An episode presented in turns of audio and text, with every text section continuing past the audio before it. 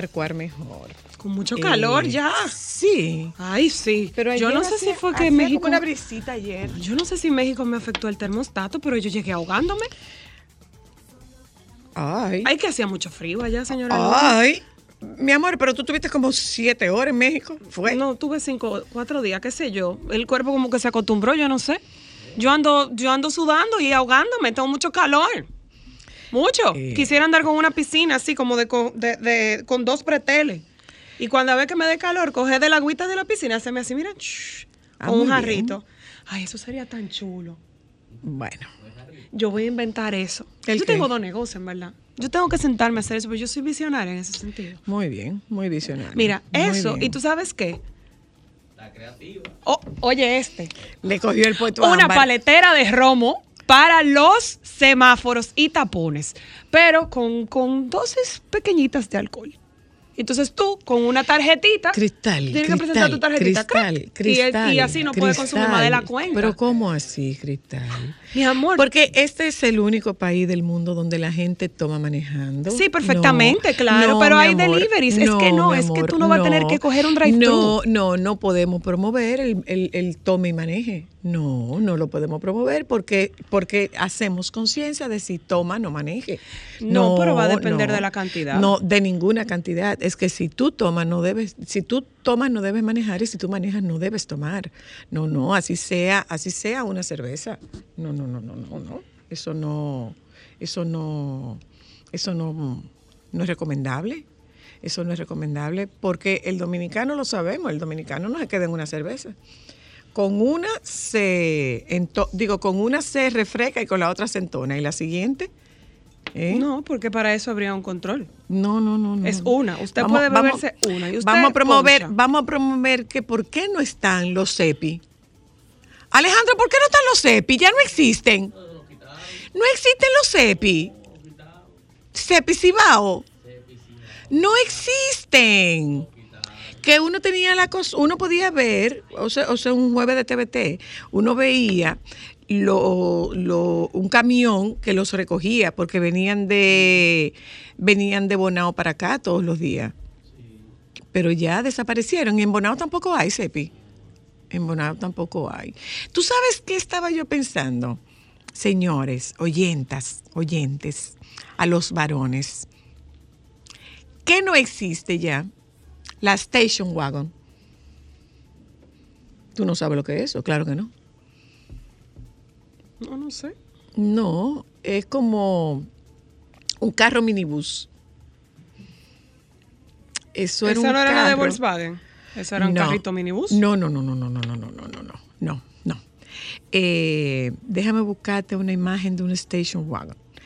La station era un vehículo familiar, que eso era muy de los años 70 y 80. eh, en los, eh, eh, sobre todo en Estados Unidos, tú lo vas a ver en muchas películas, muchas películas, muchas películas, en muchas películas, tú ves los station wagon. Es un carro familiar, puramente familiar. Eh, es como una jipeta, pero bajita. Una jipeta carro. así como medio salchicha. Medio salchicha, ya tú sabes. Sí, medio salchicha porque era... eh, pero esta que yo veo aquí no son Station Wagon. No. No, no, no, no son los Station Wagon. Eh, no es un USB.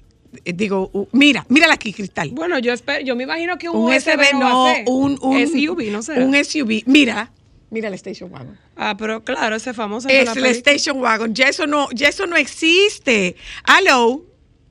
Aló. Sí, buenas tardes. Buenas.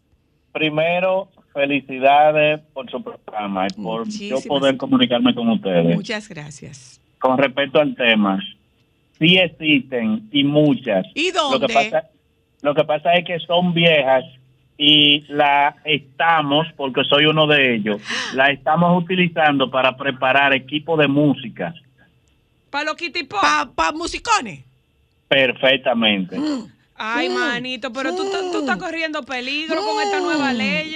Mm. No, lo que pasa es que eh, hay un error de comunicación cuando se dice musicólogos y los problemas que están teniendo las autoridades ahora. Ajá, a ver. Por- porque el musicólogo de verdad no anda en la calle sonando y haciendo alborotos. El musicólogo se va a un lugar permitido o un lugar donde lo contratan para una fiesta. Ahora, Ah, los que están produciendo problemas con la música en la calle es el que monta un kitipo o una cajita y quiere sonar donde quiera que se para. ah. Pero el musicólogo de verdad no baja a todos los lugares a sonar. Ok. ¿Dónde, dónde suena un Eso musicólogo? lo teníamos, ¿tú sabes dónde lo hacíamos? En el malecón, parados al frente de Omar Cayam. ¿Dónde está Omar Cayam? ¿Dónde está Omar Cayam? perfecta- Es, ese, ese estaba al lado de Cinema Centro, Bueno, en el si- malecón. Si la gente supiera que el malecón Y nos parábamos lugar- ahí con lo que es el Lincolnazo hoy, era el malecón. Bueno, si la gente supiera. Era para mí. perdón Perfectamente. Que lo interrumpa. Y- Y a la joven que preguntó Ajá. que dónde sonamos, Ajá. los musicólogos siempre, siempre estamos buscando lugares que permitan el sonido y exigiendo de que nos permitan más lugares. Ok, en el malecón, por ejemplo, en los parqueitos. El lugar ideal es el malecón porque por Fuera- la dirección y la lugar- apertura del viento la música no resu- retumba tanto. Fuera en lugares eh, eh, i- idóneos, pero ni siquiera ahí no lo permiten. Ah. Entonces tenemos que estar rentando. Lo que pasa los- es que eso es una violación a la ley que, con- que regula el tema de sonido, porque hay unos Sí, sí. decibeles Sí, esa permitidos. parte, esa parte yo la entiendo y por eso es que siempre estamos exigiendo lugares donde uno verdaderamente pueda ir, porque no es solamente sonar la música por gusto. Es exhibir los equipos también, ¿no? Son trabajos que uno tiene que realizar y entregarle a los clientes. Es exhibir los Pero- equipos. Exacto, exacto. Ah. Eh, no- y no solo eso, las marcas también. Claro. Es Va ser, va a ser difícil porque sabe que es un trabajo que viola la ley. Eh, no, eh, Sí, viola la sí. ley en Es- algunos lugares. Es un trabajo que viola la ley porque hay un nivel de decibeles permitido. Entonces, Lo si que pasa es que yo estoy de acuerdo con el oyente en el sentido de que debería estar más regularizado, por ejemplo, en las zonas Ajá. donde hay eh, residencias, residenciales, apartamentos, en lugares más cerrados donde habita gente, pero en espacios abiertos, eh, como el malecón, que el viento favorece Depende. a la exposición musical. Depende, depende. Ahí no creo que hubiera un Depende, problema. Depende, porque... Nosotros ni siquiera pedimos, nosotros ni siquiera pedimos que nos den el espacio en el malecón, no.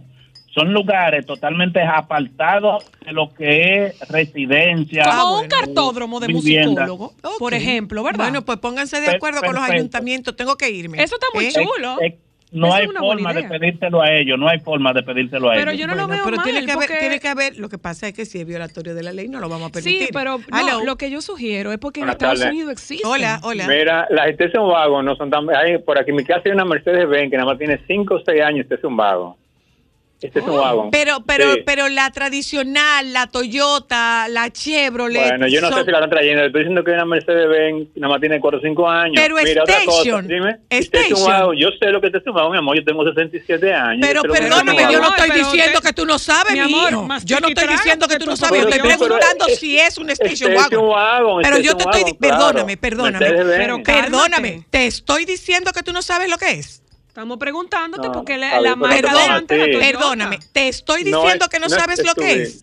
No es SUV, porque tú me preguntas como que Perdón, no, que- perdón, que si es Station. perdón, perdón. Pero Vuelvo no a vamos a hacer, preguntarte. no hacer más largo. Lo- vuelvo, vuelvo a cosa, preguntarte. decirte Entonces, otra cosa. entonces, perdóname, perdóname, perdóname. Si nos podemos calmar, ¿por qué la reactividad? Porque yo no estoy Ajá, diciendo. Yo, o- o que. Yo no estoy diciendo que usted no sabe lo que es una station wagon. Yo estoy confirmando que sea una station wagon. Yo no estoy Simplemente diciendo que usted no lo sí, sabe. que yo sé lo que es. Simplemente estoy diciendo esto. Bye. Aló. Aló. Hola. Buenas tardes. Buenas tardes. No, Buenas soy- no tardes. entiendo esta reactividad de la Buenas gente. No, pero él no puede llamar a insultarnos por preguntarle. Oh, Dios Dos mío. cosas. Las Station Wagon, hay marcas y modelos que lo eliminaron. Ok. Porque, Y yo me estoy refiriendo a esas. Eso se movió a, al SUV. Ujú. Ent- y entonces, eh, pero si hay marcas como Audi Mercedes-Benz que mantienen esos modelos en mercados en mercados específicos. Sí, aquí estoy Ok. Ese es el viendo. primer- ese es el primer punto. El segundo punto es el tema de los musicólogos. El tema de la contaminación auditiva. No es porque nosotros querramos y, y que no, no, no es que la gente le molesta la bulla, es que el cuerpo humano no resiste la bulla que ellos ponen. Es así. Entonces, entonces yo no le veo ningún tipo de lógica que en ningún sitio le den permiso a nadie a poner una bulla que a mí me haga daño. No, ahí Eh, donde estamos yo- de acuerdo. lo que pasa donde es ellos que- se pongan, donde ellos se pongan, yo no puedo ir. No, no, no, ahí estamos de acuerdo. Pero en Estados Unidos, por ejemplo, hay parques específicamente y únicamente y exclusivamente para ese tipo de usuarios que tienen Pero- el hobby de tener música Pero alta. eso- gracias, pero ellos solos pueden tener eso, eso ahí. es- Están así que, por ejemplo, señor, en Estados Unidos, si la gente sube el volumen, a la gente lo multan. Acuérdense del video eso- famoso pero del juez. eso es en Estados Unidos. Aquí nosotros no sé si tenemos esos No, espacios. no, no tenemos, pero sé sería si ideal. tenemos- no sé si tenemos esos espacios, porque entiendo que sería violatorio de la ley. Pero como yo no soy conocedora de esa ley, no sé hasta dónde puede haber algún nivel de, de, de fle- no de flexibilidad, sino que haya como una zona delimitada. No sé si la ley lo contempla. Aló, Aló, buenas. hola. Buenas. Sí, estoy en la autopista Duarte y acaba de cruzarme por el lado una station de esa marca Volkswagen. Ah, No me diga. Una Volkswagen. Oh, wow. Y también ah, había mucho antes lo que era de esa Toyota Pro Camry, Ajá. que también son... Ay, se está cortando, se está cortando, se está cortando. Hola, aló. Acabo de ver, pero mira, la station sí siguen Era existiendo. familiar. Aló. Hello, soy la. Hola, hola. Hola. La en realidad, eh, nosotros tenemos, el pueblo tiene el derecho a estar tranquilo donde nosotros queremos estar. Es verdad. A veces voy al malecón un ratito, te vivo cerca y tengo que irme. Claro. Porque no es exhibición de un negocio, es exhibición de que ellos tienen el equipo más potente. Eso que Eso, habría que, habría que verlo, pero a lo que yo me refiero es que no sé si exista una zona de tolerancia para que así es, esa es la expresión. Si existe una zona de tolerancia y usted sabe que eso lo estarían exhibiendo ahí, bueno, pues usted no estuviera en ese sitio. Pero no sé si eso lo contempla la ley, que exista o que se habilite una zona de tolerancia. Aló. Hola, hola, ¿cómo están? Bien, Bien, gracias. gracias. Hola. Con el tema del station wagon, es ciertamente tan escasa, sin embargo, en el escenario actual, lo que se llama ahora, ahora es crossover. Ese tipo de vehículo crossover Sí, es la exacto. station wagon evolucionada. No, Sí, porque sí, sí. no, porque son, son más chiquitas, los no, no, no, crossovers son más estoy viendo chiquitos. aquí, incluso. Era lo que yo le decía a Cristal, como para ponerle un poquito en contexto, que es como una jipeta, pero bajita. No, no. Cortada. Son crossover. El, el oyente tiene razón, porque incluso aquí en Google sale un modelo Volvo del 2018 y está inspirada justamente en la Station Wagon del mismo tamaño, igual de larga adelante y atrás. Lo que pasa es que esto es un vehículo más, era un vehículo más eh, americano, era más para, para la familia americana. Aquí había, Pero pero, sí pero, no era tanto. Sí, Hello, sí, sí, sí hola, existe. hola, hola, Hola, hey, ¿qué tal, hola. Yo nací metido en los talleres de mecánica, enfocado directamente con los carros, fanático hasta La evolución de la Station Wagon era un- así como tú dices, de los 70, esos carros Cadillac, esos carros Chevrolet está- están basados en, un, en la plataforma de un automóvil sedán, o sea, de un carro de cuatro De cuatro puertas, tiene- ajá. Tiene esta extensión. Luego de eso evolucionó. Lo que cambió de, de- del carro creció a ese otro vehículo que es la minivan. Se comercializó más la minivan sí. por la practicalidad de la minivan. Sí. Pero ¿qué pasa? Tanto el station wagon como la minivan fueron de- siendo desplazadas que la gente quería las prestaciones de una jipeta, como nosotros conocemos, y ahí viene el término crossover, donde, Ok. se- donde evoluciona a la practicalidad de un de un SUV con la funcionalidad de una minivan, por ejemplo Eso es. todavía se fabrican el station wagon. Todavía hay vehículos como Volvo que fabrican Mercedes-Benz, BMW, pero en su mayoría han ido desapareciendo. Sí, es así, es así. Muchísimas gracias, gracias. Hello, Y buena, buenas. eh, con referencia al Station Wagon, le diría que sí ellos hay, pero los hoteles, le están, los turismos lo están cogiendo para transporte en hoteles. Y con Ay, sí. referencia a lo que usted dice, con referencia a los musicólogos, mire, yo soy ciudadano americano y yo me vine de allá para acá porque mi país yo no lo cambio por nadie.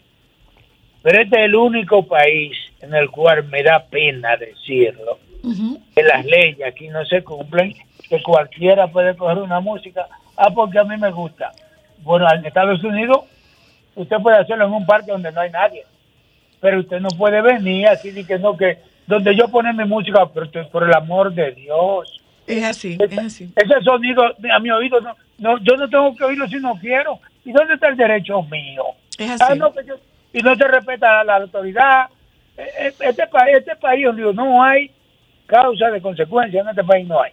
Gracias, gracias. Oh, bueno, vamos a decir que hay muy poca. Hello, hola, hola. Sí, está el- la Toyota Probox, que es muy parecida. Vamos a verla a, a la Station Wagon. La puedo buscar, la Probox. Gracias, pero sí, realmente eso era un vehículo muy familiar. Sí, se parece Para familias grandes. Era un vehículo muy, muy, muy, muy familiar. Lo que pasa es que yo creo que la gente está volviendo también un poco a lo antiguo, en el sentido de diseño, porque eran vehículos y espacios funcionales en ese momento. Eran familiares, puramente, netamente amor, familiares. pero tú podías poner una cama king size ahí atrás. Y no, una porque buena como eran, como eran familias grandes, había equipaje, niños, y acuérdate que no había tanta rigurosidad con el uso del cinturón de seguridad. Y ahí se metía, venga, gente, venga, pueblo, mi amor. Muchos de esos carajitos se la, se la pasaban. Y abrían ese pas- baúl. eh, cruzándose Sale, para el otro muchacho, lado. sale, muchacho, Ya lo sale, sabe. muchacho. Hola. Última. Buenas. Hola. Hola. Me parece que las funerarias mayormente de pueblo utilizan ese tipo de, Sí. de, de guaguas. Sí, Este, sí, sí, correcto. señor. Sí, señor. Así Es verdad. mismo. Ay, pues en eso, en, fue eso, en eso fue que te vino. Sí. Vehículo de funeraria. Ay, Le quitaban los asientos. Ay, santo, sí. ¿Eh? Son cuatro puertas. Cinco puertas. Cinco puertas. Porque el baúl era una puerta. Última sí. Hola. Hello. Oíla, Epa. esta histórica, esta que te voy a decir. A ver. La primera la primera estación que yo vi en mi vida cuando yo era muchacho fue la de Antonio Guzmán, que tenía finca en Cotuí, que él mismo iba manejando, vestido de cachi. Él siempre iba a la finca de él. Una marca, una Austin, Austin. Y la otra es, mira, y la otra es que la primera estación wagon Mercedes que llegó a este país, que yo no había visto nunca una, hace como 30 años que llegó, que duró como tres meses en la aduana, amarilla, pollito. La primera que llegó al país, nadie nadie había visto una Mercedes nunca aquí. Esa Gracias. Gracias. Eh, vámonos un momento a publicidad, gente. Hablamos con Anina y hablamos de los probióticos en pacientes atópicos. Trajimos a la doctora Valle hoy aquí a la cabina y eh, a mí nunca me gustó ella. Realmente Ay, nunca vi, realmente nunca vi un capítulo de ella y llegué a prohibirla en mi casa. ¿Por qué? Porque era un mar de lágrimas. Cuando yo llegaba a mi casa a las 3 de la tarde, Cristal daba grito, grito, grito, grito, grito. ¿Qué estaba viendo? Candy. Dije que yo prendí el televisor y eso era yo. grito, grito, grito. Yo dije, siéntese, doctora.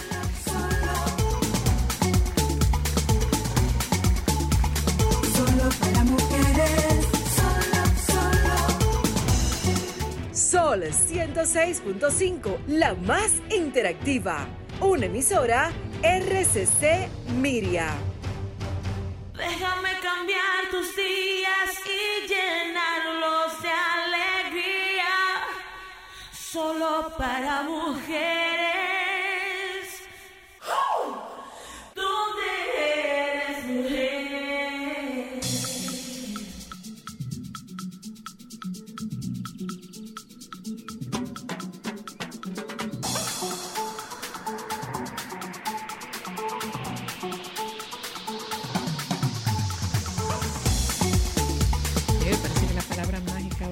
ahora mismo es probiótico para absolutamente todo, para absolutamente todo.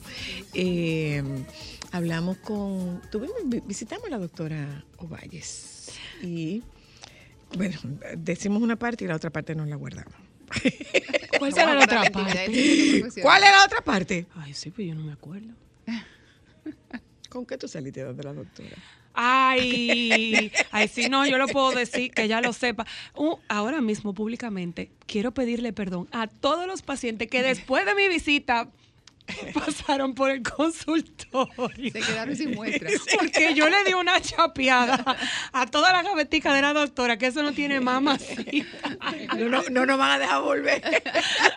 No, No nos van a dejar Lo volver. importante es que te hayan sido útiles.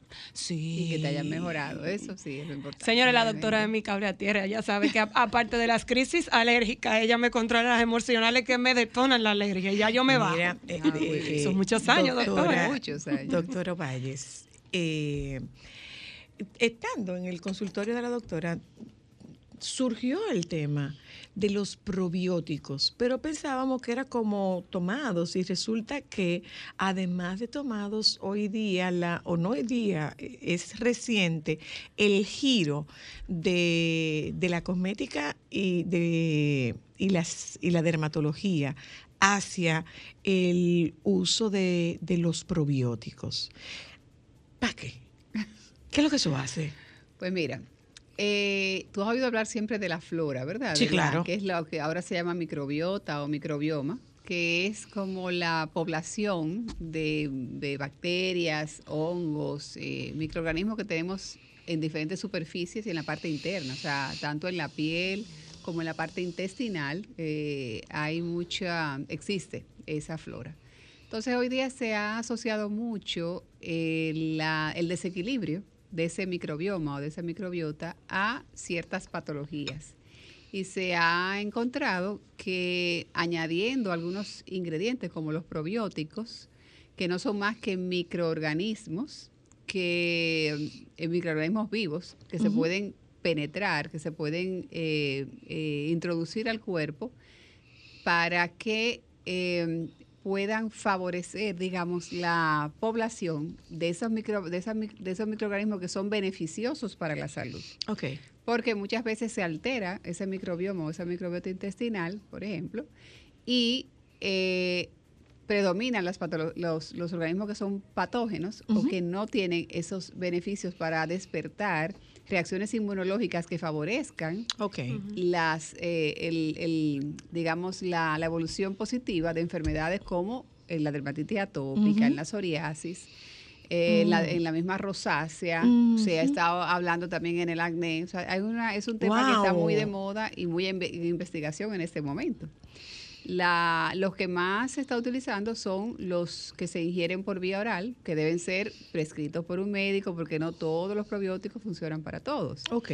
Eh, pero eh, la parte eh, cosmética eh, sí se está desarrollando, incluso para patologías también. El, el, por ejemplo, los probióticos en spray o en crema para la dermatitis atópica eh, se, han, se están desarrollando. No hay estudios muy concluyentes de los beneficios que se produzcan a ese nivel, pero definitivamente que esa era de los probióticos, que antes era muy como más de la medicina alternativa, está eh, integrándose de manera importante en la medicina tradicional.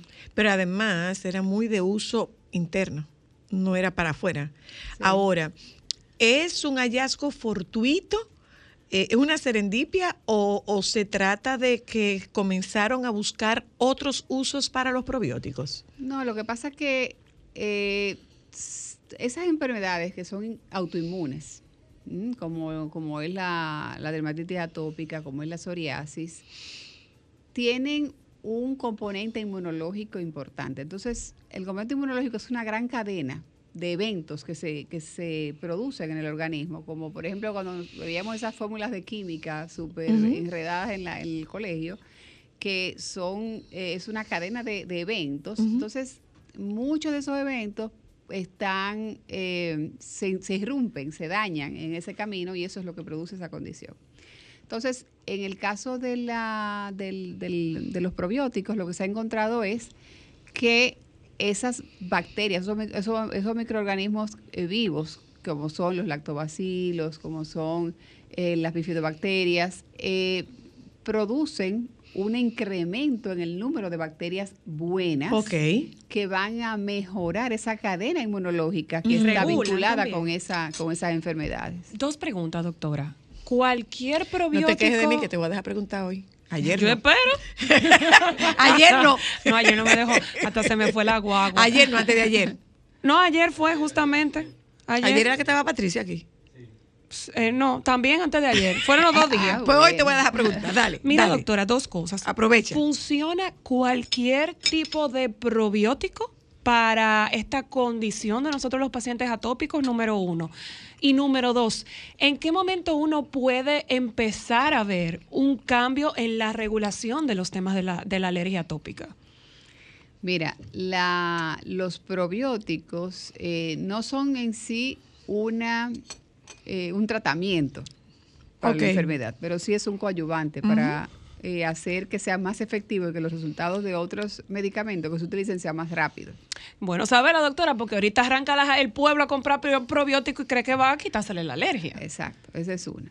Y otra, eh, existen probióticos específicos para las diferentes condiciones. Ah, mira qué interesante. Eh, y eso es importante porque también son microorganismos vivos que tú estás eh, introduciendo en tu cuerpo. Digamos que es como los antibióticos, que no todos los antibióticos funcionan, Funcionan para todas las para- enfermedades. para Para todas, todas las infecciones. Exactamente. Y por ejemplo, con el uso de antibióticos, a propósito de ese tema, eh, que muchas veces dañan la flora gastrointestinal o la alteran, pues el uso de, de probióticos conjuntamente con tratamientos antibióticos ayuda a evitar esos, esas alteraciones que pueden que puede haber, sobre todo en pacientes que son inmunocomprometidos, pacientes que tienen alguna condición que hace que sean más sensibles.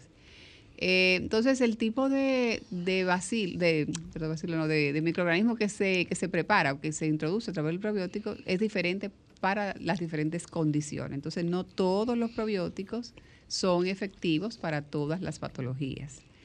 Eh, pero hay muchas, eh, muchos alimentos que son ricos en probióticos que sí tú puedes tomar en tu dieta diaria eh, Sería ideal. y te ayuda. Eh, a veces no en la, en, la, en la dosificación que tú necesitas para en ciertos momentos, pero eh, te ayuda a mantener ese equilibrio, como por ejemplo el yogur, el kefir, la kombucha que está tan de moda ahora, eh, aceitunas, encurtidos, Mm. los quesos que son o sea, los Semicurados. alimentos fermentados, los, los quesos que son eh, eh, que no son curados, que son crudos. O sea, hay una serie de, de alimentos que son ricos en prebióticos, que no tienen la dosificación eh, exacta, como cuando se prepara o se elabora un medicamento, pero que ayudan a mantener un equilibrio en la flora gastrointestinal que se refleja en todo eso, porque hoy día eh, se, se vincula, por ejemplo, el, el uso de, de- o, es- o ese equilibrio de la microbiota intestinal con muchas enfermedades, no necesariamente de la piel. Sí. El Parkinson, el autismo, eh, las depresiones. eh, Y hemos estado hablando, eh, acuérdate, eh, con, con el doctor Richard y justamente por eso conversábamos que la microbiota tiene mucho que ver, o sea, tiene muchos beneficios que ahora es que está como abriéndose esa cajita de Pandora a un mundo diferente. Yo, por ejemplo... Lo que pasa es que yo, eh, perdóname, Cristal, yo lo que quisiera es que pudiéramos separar esto de una moda. Porque No, tú sabes es que las cosas se ponen por moda, se imponen, se imponen por moda. Hello, Sí, buenas, buenas. escucho. Eh, mire, hay un centro que se llama Activo 2030 que trata a los niños con autismo. No es gratis, pero cobra más bajo que centros privados. O sea, Ah, que madres que necesiten pueden buscar ese apoyo. ¿Y dónde está eso? Está, eh, ay Dios mío, cerca de- del, del Morgan, cerca de- del dermatológico. Eh, no me sé bien el nombre de la zona, pero lo puedo buscar Buen en. Google y aparece la dirección. Te lo agradecemos, gracias. Hello, hola, Sí, bueno. buenas. Yo quería hacer una anécdota que me pasó a mí con... A mí me estaban saliendo... Se me estaba pelando la cara. Y esto es una recomendación para mucha gente que piensa que comprando a veces productos caros tiene la solución, porque a veces te recomiendan que cómprate esto, cómprate aquello, y resulta que yo me encontré con una persona en un supermercado y me dijo, cómprate esta crema, la Gencloven.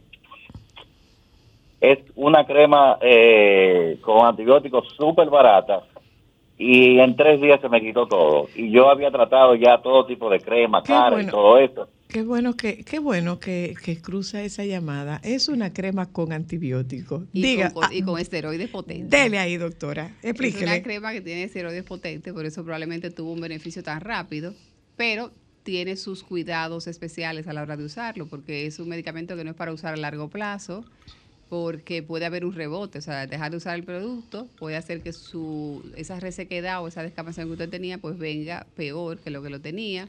Si lo usa de manera continua puede producir atrofia como un, como un adelgazamiento de la piel, eh, vasitos capilares visibles, o sea, eh, es Hay de tener cuidado. Siempre los medicamentos, eh, hay muchos que son inocuos. Tú te pones, por ejemplo, en el supermercado, no creo que vengan, vendan ese tipo de crema, pero sí venden productos que son humectantes. Bueno, pues quizás no te van a hacer daño.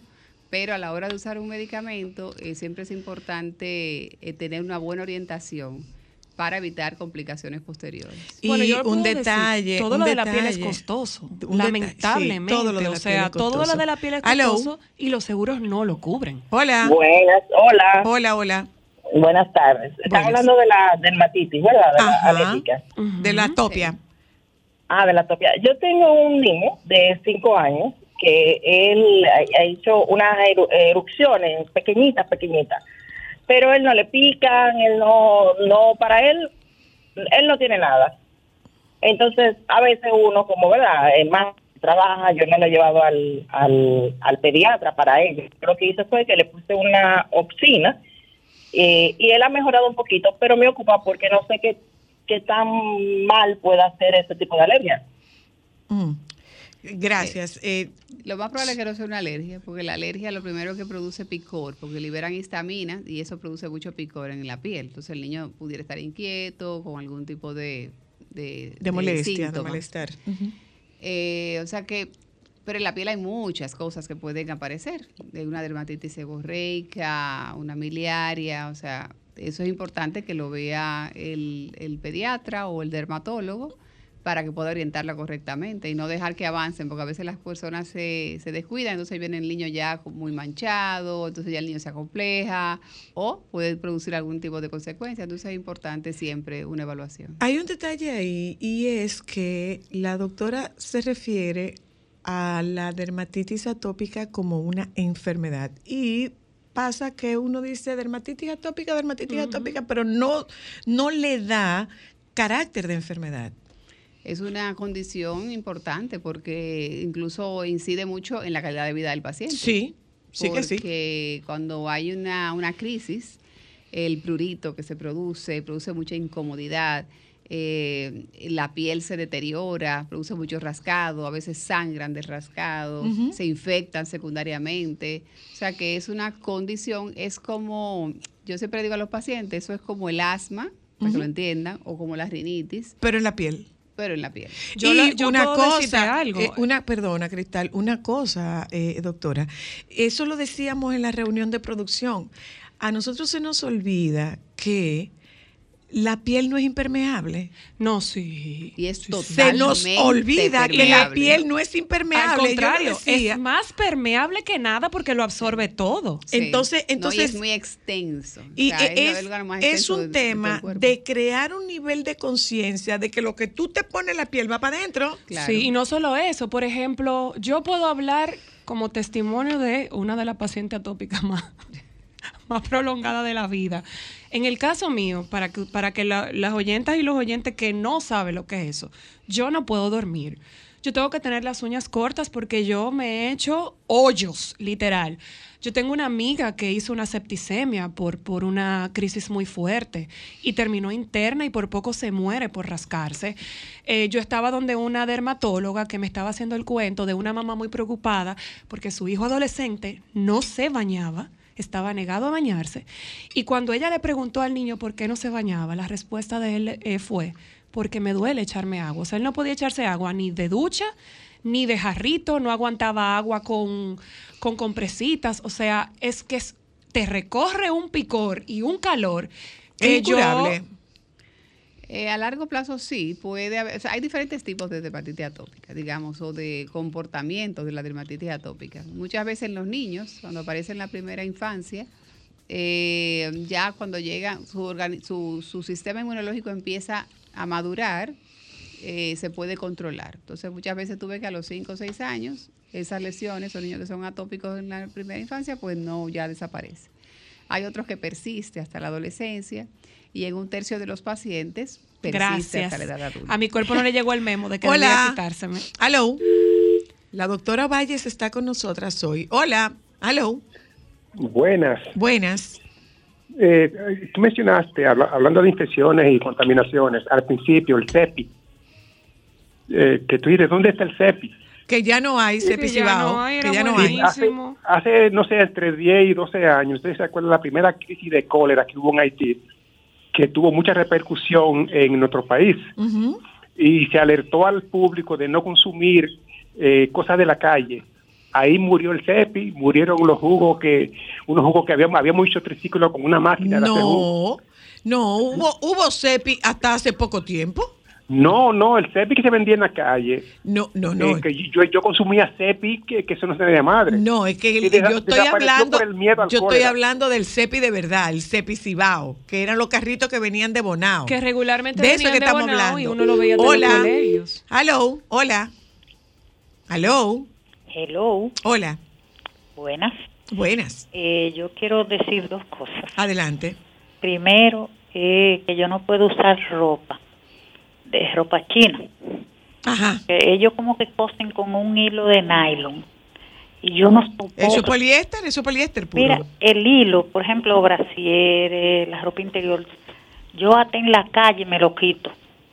Sí, porque es una, es una picazón, una cosa increíble. Y otra cosa es que a mí me cayó cloro, siempre me caía en los pies. Y se me hizo una quemada. Y tiene más de un año y todavía es- se me ha sanado. Yo tengo otra, pre- Doctora, otra espera que la pregunta. doctora le responda. Eh, ¿Qué tan vinculado está la condición atópica a las emociones? Mucho. Eh, déjame te a la paciente para que... Entremos en ese mundo Exacto. maravilloso. Eh, las, es- esos, eh, eh, eh, digamos, textiles sintéticos con frecuencia producen reacciones alérgicas porque tienen látex, tienen gomas y, y eso pues tiende a, hacer, a, a dar reacciones alérgicas, no a todo el mundo, pero hay pacientes que tienen esa sensibilidad, entonces usted no debe usar ese tipo de, de tejido a la hora de seleccionar una ropa. Debe ser más ropa de algodón, que sean más suaves, más frescas, más eh, holgadas para evitar eso. Eso es importante. En cuanto a la quemadura por químico, por cloro que tiene en el pie, pues es importantísimo que lo vea un médico. la, a veces esas úlceras eh, o esas, esas lesiones así tan crónicas pueden eh, acompañarse de un paciente que tiene o que es diabético o es prediabético y eso puede ser muy riesgoso porque a la larga puede comprometer la vascularización de su desde el pie o del dedo donde esté la- localizado y puede llevar incluso una necrosis y una posterior amputación. Dígaselo en español eso, doctora. Eh, que se gangrena, dice la gente, ¿no? Como que se, entonces se, no, no le llega sangre o usted tiene quizá un problema circulatorio que ha hecho que ese que esa úlcera haya durado un haya durado tanto tiempo que tenga un año con ella, eso no es normal. Ok. Entonces, bueno, aquí hay buenos hospitales que tienen buenos departamentos para evaluar úlceras de pie. Entonces, es importante que no le dé largas y que se que se evalúen. Que no le dé más larga. Más larga. Que no le dé más larga. Aló. Aló, la doctora Patria Valles está con nosotras esta tarde. Comenzamos hablando de eh, comenzamos hablando de probióticos y yo no quiero atópica. yo no quiero que la que la doctora se vaya sin que este espacio y esta visita tuya, Patria, sirva para crear conciencia de que la piel no es impermeable, que todo lo que usted le ponga va para adentro, Eso se absorbe. sí. Hola, aló. Sí, buenas tardes. Buenas, hola. Sí, es para decir, es de Santiago que le estoy llamando. ¿Para qué? De Santiago, para decirle que el CEPI no ha desaparecido todavía, que eh, aún en Santiago a veces ven... Ay, pues yo voy a coger para el allá, amigo. no ha, espérese, que el CEPI no ha desaparecido. No, todavía en Santiago aparece. Gloria a Dios. Ay, amigo, pero Alejandro, es aquí que no lo traen. Por favor. Es Pero- aquí que no lo traen, ¿eh? Pero, pero no son tantos los que se ven ya, es muy... a Pero veces, se ve. Pero oiga, Alejandro, vamos para Santiago a comer CEPI. y para decirnos nosotros arrancar para allá. Hola, aló. Sí, buenas. Buenas. Sí, yo quiero aportar algo. Adelante. Yo no, sí, yo no soy doctor, pero por lo que he podido investigar, yo sé que la piel es un órgano de expulsión, un órgano para expulsar desechos. Entonces, ¿qué sucede? Muchas veces las enfermedades de la piel, por lo que he podido investigar, son producto de expulsiones del hígado. Es lo que tengo entendido. Como aquí hay una experta en ese tema, yo dejo que sea ella que te responda. ¿Te parece? Ah, ok, ok. Dale. Mira, la piel es el órgano más grande, más extenso que tenemos en el cuerpo humano.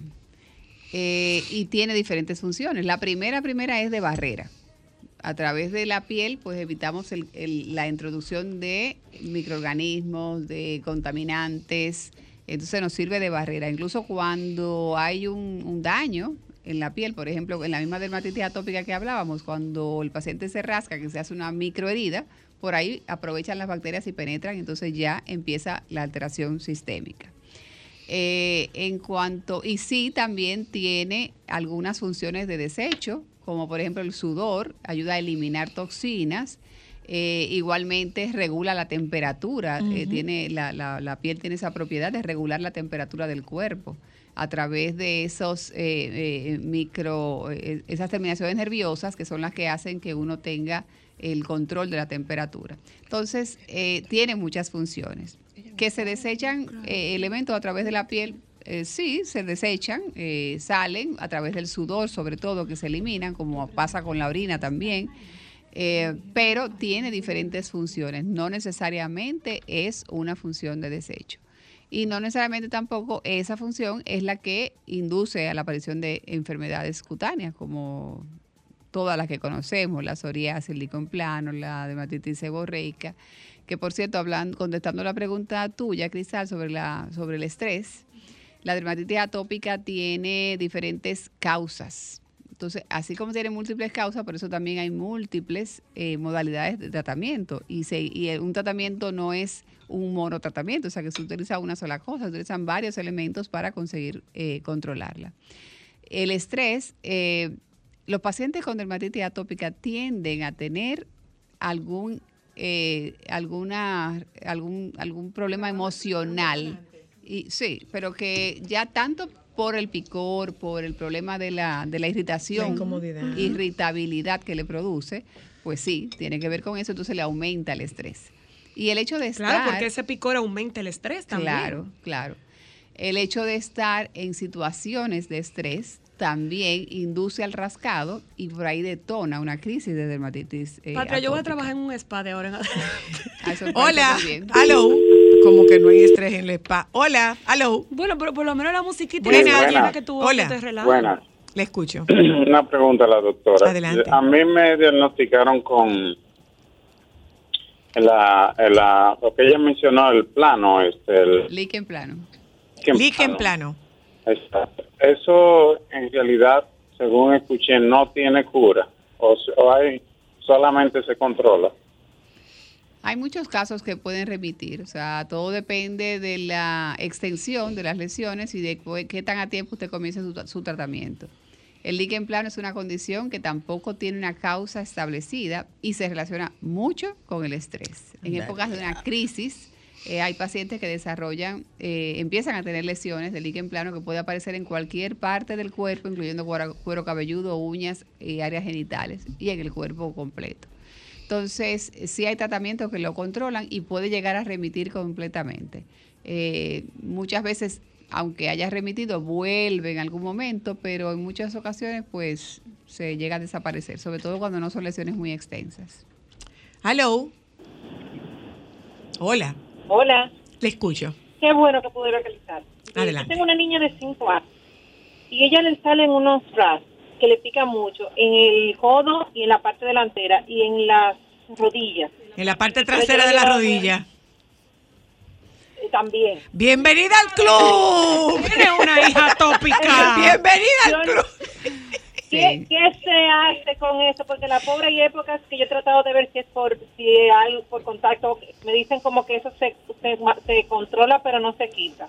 Bueno, y, eh, y ver que cómo le mejora un poquito esa sensación de, de, de déjame de preguntarte una cosa. ¿Qué tan disciplinada tú eres? muy disciplinado. Ok. O sea, yo trato de verificar. Pues mira, pues mira, si tú eres muy disciplinada, el pronóstico de tu niña es bueno. Si tú eres muy disciplinada. Te lo dice una mamá de atópica.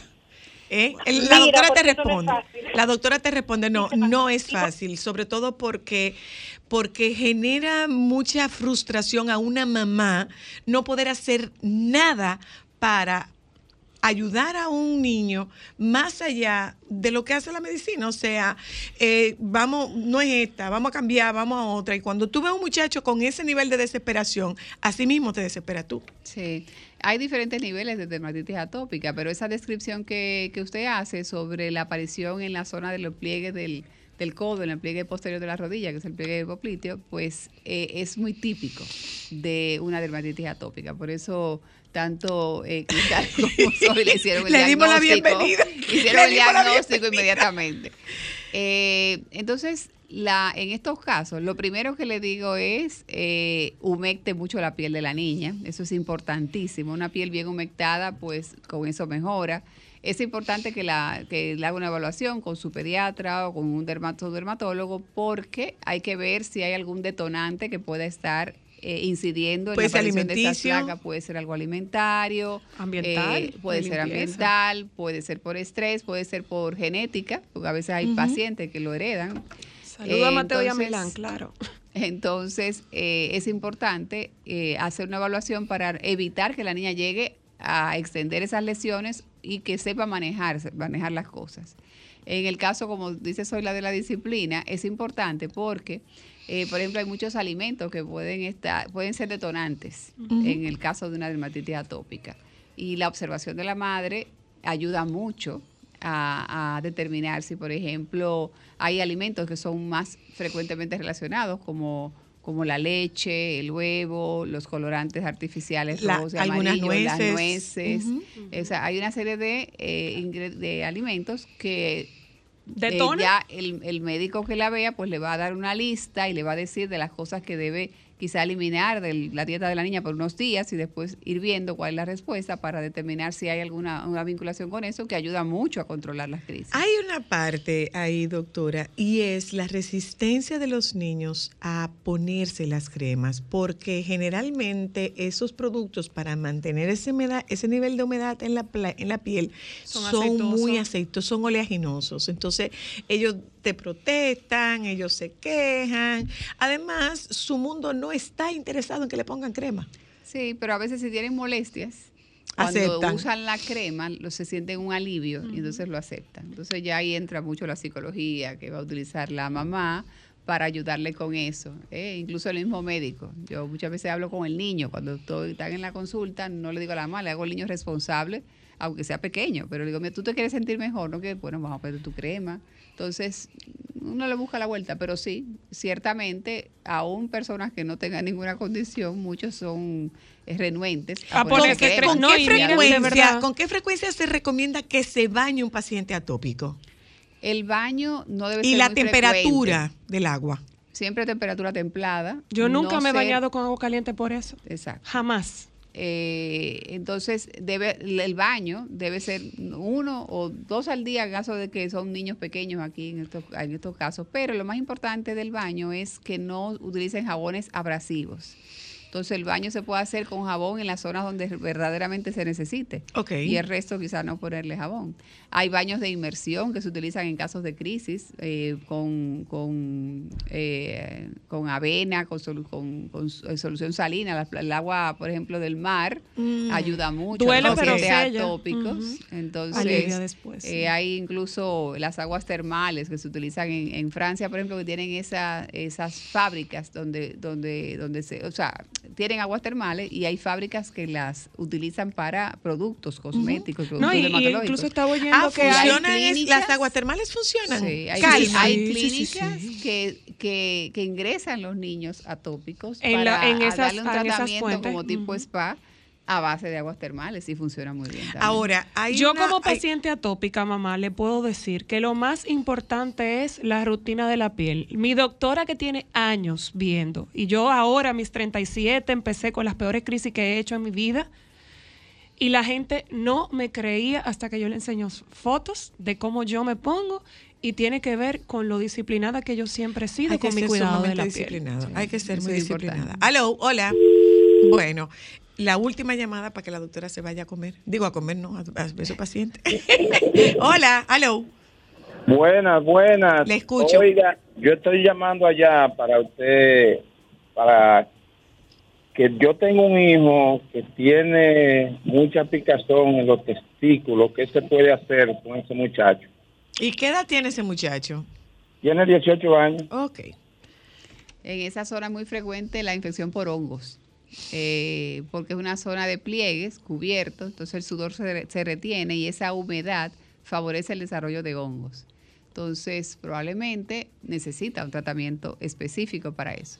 Entonces, es importante que vaya... Que no sea casero. Y que no sí, porque a veces se ponen cosas que irritan y es una zona muy sensible, porque incluso en los pliegues la absorción, así como decíamos que la piel es permeable, en los pliegues la absorción es mayor.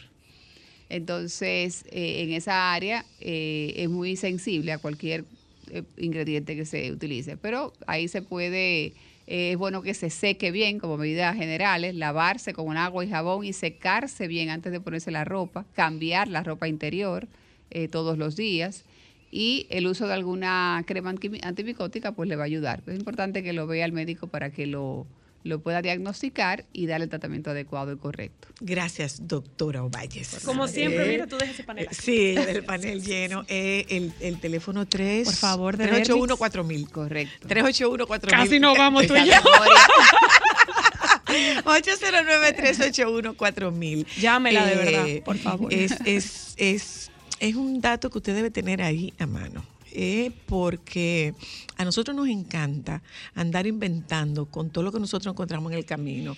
Y, Y cogemos, cosa, y y cogemos una otra. receta que apareció en Google y cogemos una receta que, apare- que dieron en Y la TikTok. gente te receta, porque la Ay, gente te sí. ve. y te- Tú agarras y tú majas una pirina con tal cosa y tú te pones Te eso. dan tu indicación. Entonces yo te lo agradezco, pero yo prefiero llevarme de lo que dice la doctora.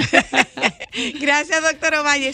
Eh, señores, nos vamos a publicidad y cuando regresamos de publicidad nos conectamos con Yeudi que va a hablarnos. En mi ventana vio brillar. El programa lo puedes hacer tú, porque Las yo de Candy no sé absolutamente nada más que mí. Cierro los ojos. La prohibí, la prohibí. Ah, yo me lo sé. La prohibí porque cada vez que yo llegaba a mi casa, Era un mar de lágrimas a las 3 de la tarde viendo a Candy. No, hombre, Ahora en publicidad yo te voy a hacer la teoría mía de ámbar. Momentos solo para mujeres. Solo para mujeres, solo, solo. Solo para mujeres.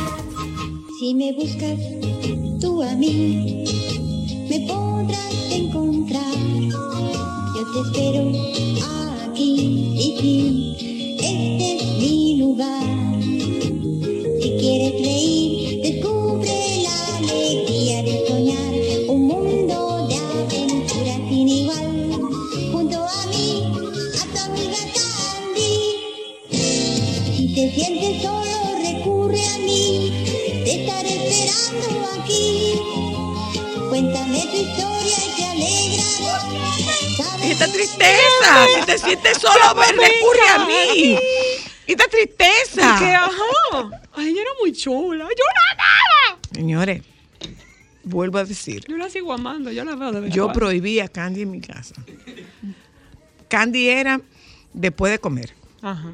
A las tres y media. Llegaban del colegio, se bañaban, me esperaban a que yo llegara de la televisión, comíamos y después poníamos a Candy. Claro. yo me acostaba como 10 minutos y cuando me levantaba 10, 15 minutos, yo dije, no me pongan eso. No me pongan eso, porque a mí me despertaba el charco de lágrimas. Ay, Dios. Dios mío. Ay, Dios. ¿Cuánto sufrir con Candy? ¿Qué niñas que sufrían? No, ay, Hola, yo te garantizo que no. Yo es buenas. No, no, por no, tú- tú lo puedes- hablemos. Es que ella era el final. Sí, Candy, antes que todo, felicitarlas por, el, Pero no por que la una vagabunda. de, en el premio soberano del programa, de nuestro programa. Gracias. Y, y sé que, que va a ser así. Bueno, realmente Candy ha sido una gran sufrida eh, en el mundo. Como nadie en la Como vida. nadie. Y- y- Conocida en la actualidad Óyeme, como víctima. Óyeme, Sí, Candy, eso es Candy una víctima. sufría más que Victoria Rufo. Más, más que más que Marimar, diría yo más que Marimar. más si, que Marimar. Si, si Candy hubiese sido Novelera. después de Marimar o hubiese estado en este tiempo, hubiese sido una gran influencia realmente. Claro, de todas las De todo, de todo, de todo. Es que Candy pasó todo.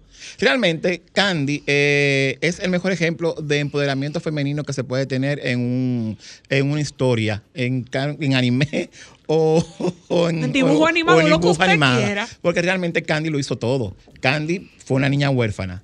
Candy sufrió por desamor. Candy eh, se le murieron los, se le murió un novio. Candy fue eh, empoderada. Ella eh, fue eh, enfermera. Ah, luego Trabajaba en el ayuntamiento, Tra- recogiendo, recogiendo. No, pero también trabajaba en el ayuntamiento. Ella llegó a trabajar en el ayuntamiento. fue, fue actriz. Aparte de que fue actriz, eh, eh, es que Candy lo hizo todo. Todo, todo, todo. Y, fue un recorrer. Bueno, vamos a comenzar por, por el principio.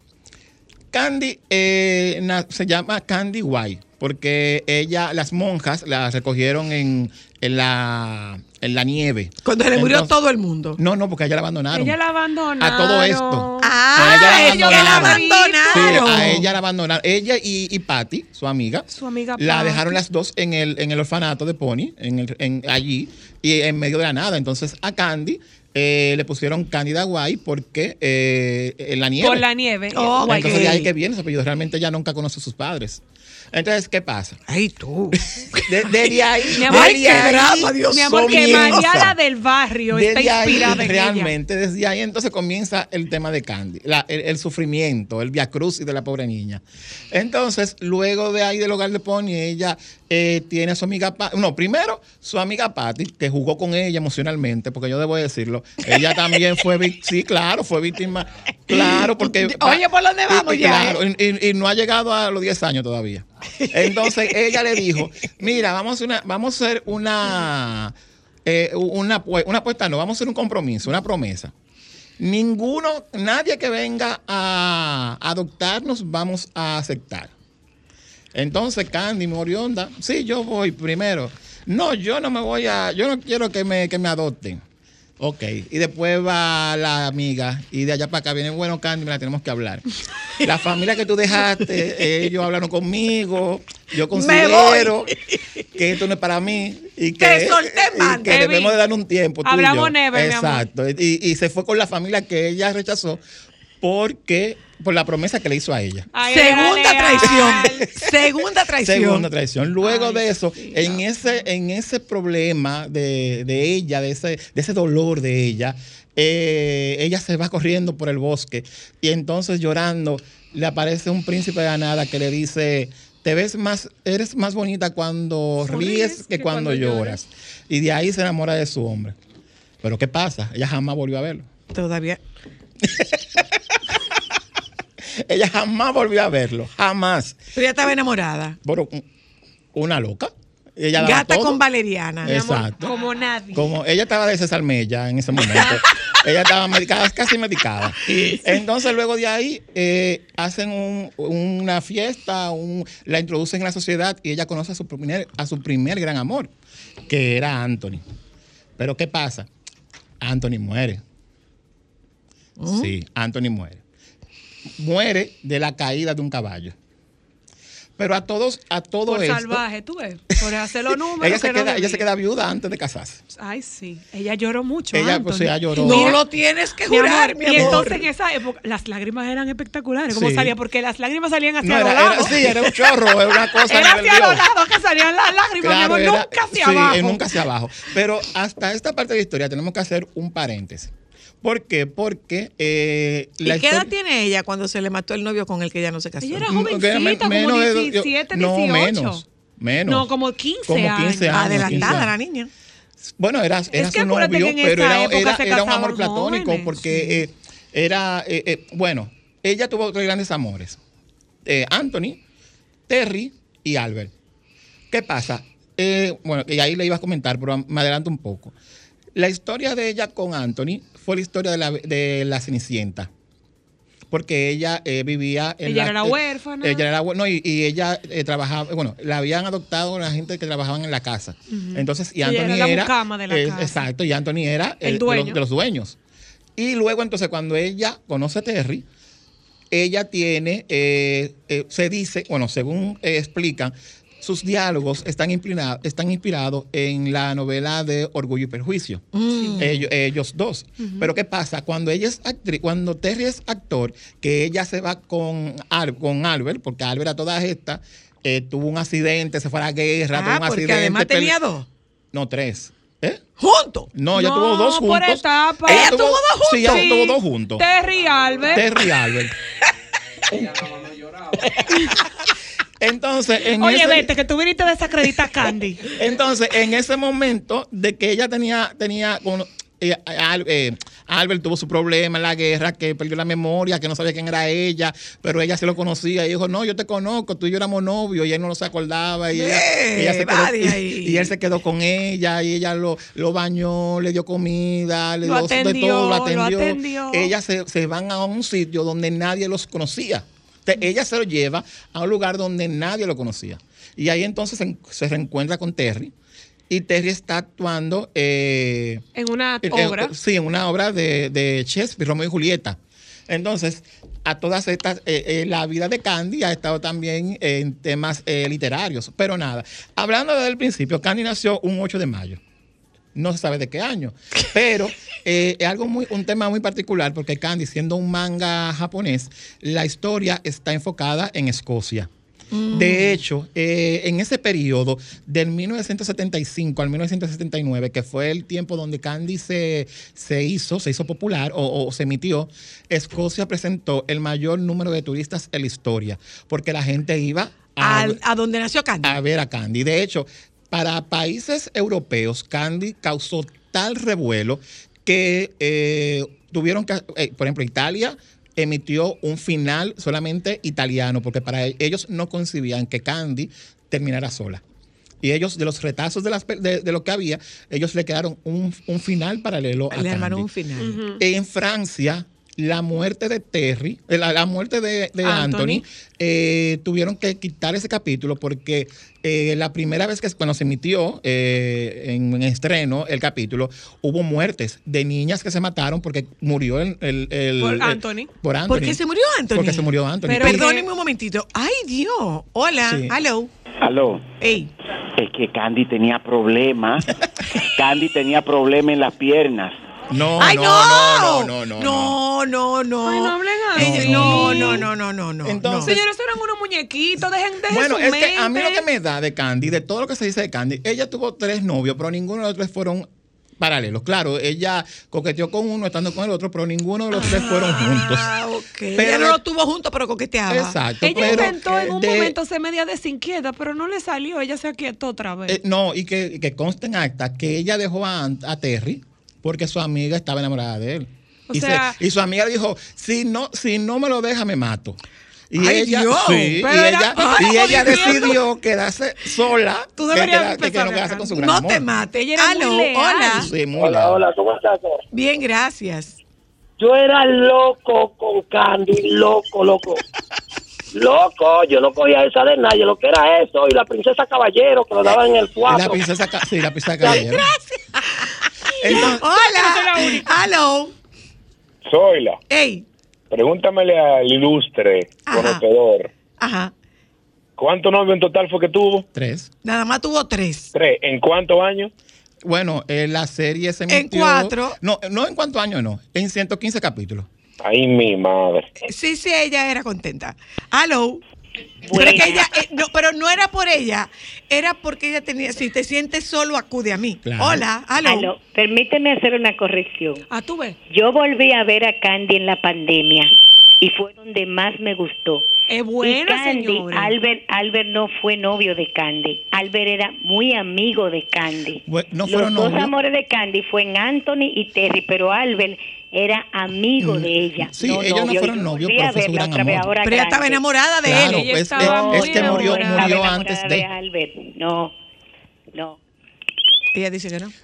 Pero él, él- él Ah, murió antes. mira, para Hola. defender a Candy, yo lo que dice nuestro productor, que cualquiera ha tenido tampoco. más de tres novios antes de los 18. Yo no. Yo no, mi mamá sí, pero yo no. Aló, claro que A mí me llegaron a prohibir a Candy porque Yo- Candy era media alebrecadita. Ay, no, ay, no. Yo la prohibí porque en mi casa daban gritos. Si Esa- de gritos se trata, José Miel, que es más o menos de la misma época, era peor. No, no son contemporáneos.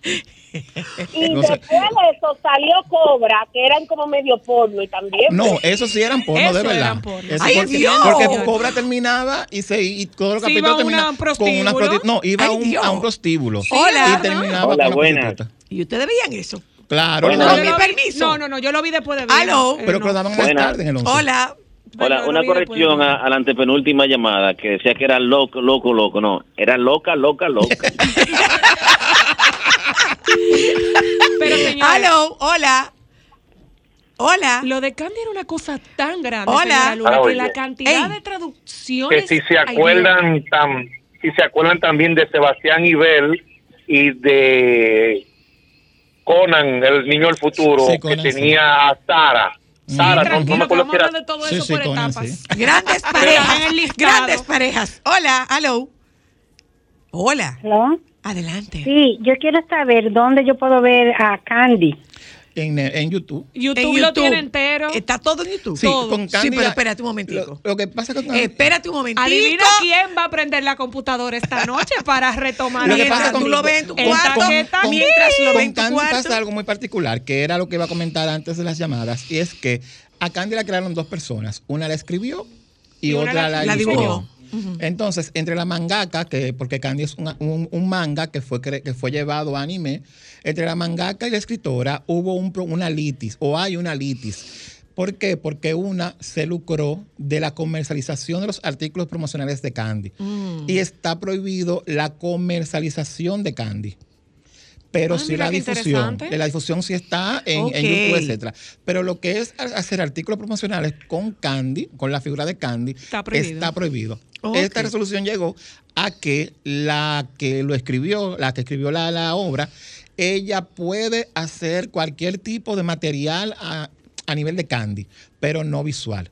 De hecho, ella después eh, escribió un libro que está en, en venta en Amazon, que se llama Candy Candy, la historia final, cuesta como, tres, como 40 dólares o algo así.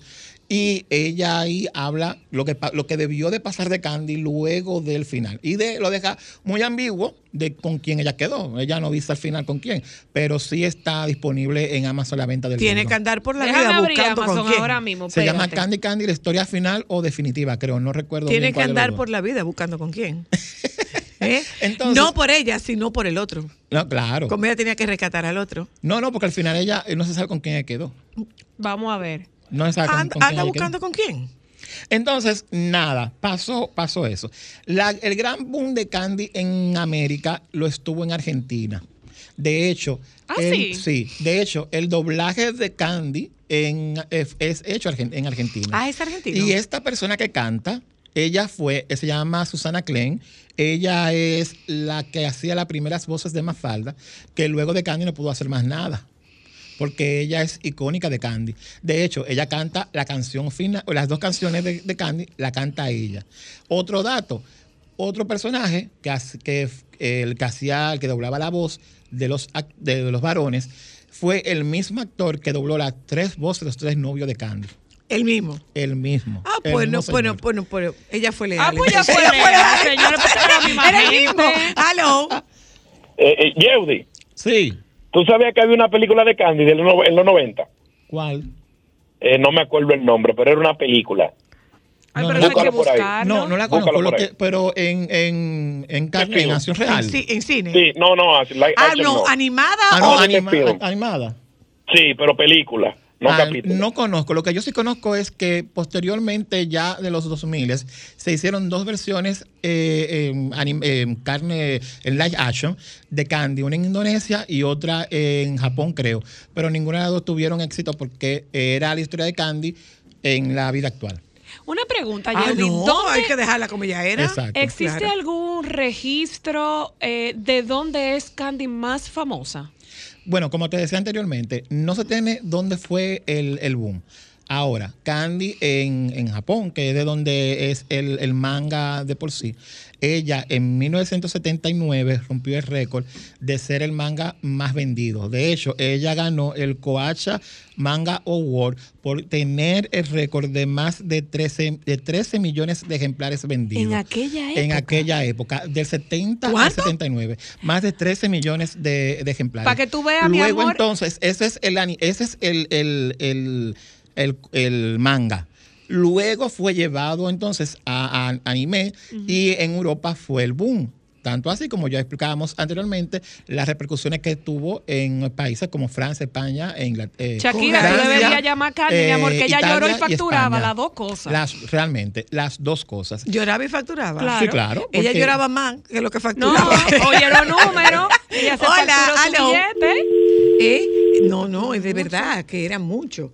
Porque yo me, yo me acuerdo Es que, que era un mundo muy en grande. ese Era muy- tiempo. y, cada, y cada personaje tenía, era- er- eran importantes. No, y en esa Ok. época era súper compleja la, narrativa. Claro, Hola. aunque Candy era todo, pero los demás personajes tenían su historia. Hello. Sí, sí. Hola, pregúntale al joven eh, cuál es la diferencia entre Candy y Heidi. No, eh, el, el contexto, eh, las historias, porque estamos hablando que Heidi es un- era una niña que vivía con su abuelo. Candy ya eh, fue una, vimos una historia desde, desde la niñez, desde su nacimiento, hacia su, a su Sola. adolescencia, eh, su vida, su vida entera. Es decir, que son historias para, eh, diferentes totalmente. Heidi Pero, nunca pero además no había un abuelo. No, Con He- Heidi, no. Heidi No, era en no, Candy, no, Candy Candy, no había abuelo. Candy no había no, abuelo. Y Hola. Heidi nunca creció. Y Heidi exacto, siempre fue, pequeña. fue- fue- siempre fue Ay, yo Hola. de Heidi. Eh, pues, podemos hacer uno de Heidi, podemos hacer uno Claro de. Claro, podemos hablar de Heidi. Ah, pero la verdad Heidi era es- chula. mira, Eh, ella era bien aventurera. Hoy, Siempre hoy andaba de jueves, calza. Hoy jueves Perdón, de sí, TVT. ¿por qué? Hoy jueves de TVT es como un es como un remo- un remover esas nostalgias que nos crearon, bueno, que le crearon a ustedes, porque a mí. Ya, cambiaste de Hola, no, a mí no. Saludos, saludos. Hola, hola. A la verdad que en Japón parece que después de la Segunda Guerra Mundial ellos se dedicaron a hacer eh, esos cómics, porque casi todos los, los 80 eran de allá. Y en Argentina la traducción, de hecho hay un grupo que se llama Ah, no recuerdo, que es el que canta todas las canciones de, de- del Festival de los Robots. Sí, pero Eh, que- Memo, Memo, el grupo Memo. Sí, el grupo que, que hizo un reencuentro en estos días, pero eso tiene una explicación muy lógica. Y, lo Gracias. que, y lo que pasa es que en, cuando venían para este lado, eran dos lugares donde se podían hacer las traducciones. México. O- no, Estados Unidos o en, o en Argentina. Entonces, muchos de estos, muchas de estas series o muchos de estos animados no pegaron como tal en Estados Unidos. Un ejemplo de ello es el Festival de Roblox, que hay Intergaláctico, está El Vengador. Ninguno de esos eh, eh, anime, porque eran, eran manga, pegaron en, en Estados Unidos y tuvieron entonces que buscar otra plaza para su comercialización, que fue Argentina. Entonces, en Argentina se doblaron y se distribuyeron eh, para América, pero no en México. Y de todas estas, de toda esa gente, ¿cuáles son tus favoritas? ¿De Candy o en general? En general. No, es que yo siempre he sido más de superhéroes. Eh, lo mío es más Batman. Batman, es, Pero es, es- que Candy era perísima. Yo, tú te, te tienes que cambiar. Emma, tú vas a ver a Candy conmigo. No, mi amor. Claro Bueno, que sí. no, mi Tú vas a ver a No, Candy. mi amor. Esta noche te voy a No, preparar mi palomitas amor, y te no voy a poner a ver a Candy. El- el no señor vamos a ver que a nos Candy. apunta a Utilizando un servicio que pago yo, ¿tú crees que yo voy a aceptar No, que vale, pero lo vemos del celular si tú quieres. No te Eh, preocupes, que eh, te lo ese- pago yo. Ahí se lo paga. Pero el que nos apunta nuestro querido productor, que el señor que estaba con ella en, la- en las montañas, eh, al final terminó siendo un pariente de ella. Eh, ah, encontró una familia. Sí, pero sí, pero que, que era un príncipe. Al final, primero se creía que era un príncipe, luego se creía que era eh, a- Terry, no, a Terry no, Albert, pero al final terminó siendo un protector, alguien que, que le tenía cierto apoyo, Ay, cierto cariño mal, y, la, y la protegía, pero él con ella nunca, nunca mangaron, ellos nunca mangaron. Oiga, qué belleza. ya, después de todo vamos a despedirnos, ya, déjalo Ellos- ahí. ellos nunca tuvieron También nada. que iba. Oye, qué forma tan bonita de despedir, también que iba. Pero, pero sí, Eh, Candy eh, fue un revuelo totalmente. Bueno, no se puede quedar algo muy importante, que el, epi- Dígale. el episodio más visto de Candy fue el número 46, que fue el único episodio donde Candy se dio un besito con alguien. Y eso fue... Ah, porque además tampoco se besaba. Una sola vez se dio un beso. Bueno, antes Y la de irnos, de La pobre infeliz. perdóname, antes de irnos, déjame leer esto, antes de irnos, antes de irnos. Y se lo dejo de tarea. Se lo voy a dejar de tarea. Se lo voy a dejar de tarea. Es oficial. Tener muy poco sexo aumenta el riesgo de un ataque cardíaco, advierten los científicos. Es oficial. No tener suficiente sexo puede matarte. Llama a la funeraria. Para descanse.